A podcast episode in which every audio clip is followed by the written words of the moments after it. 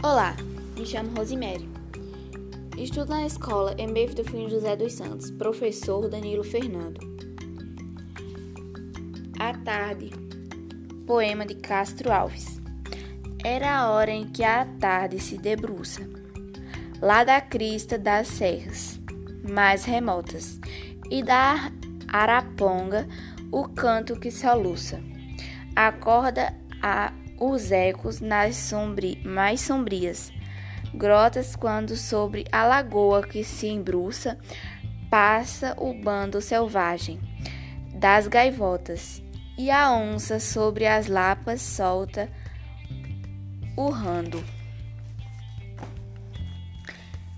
da cordilheira os visos abalando. Era a hora em que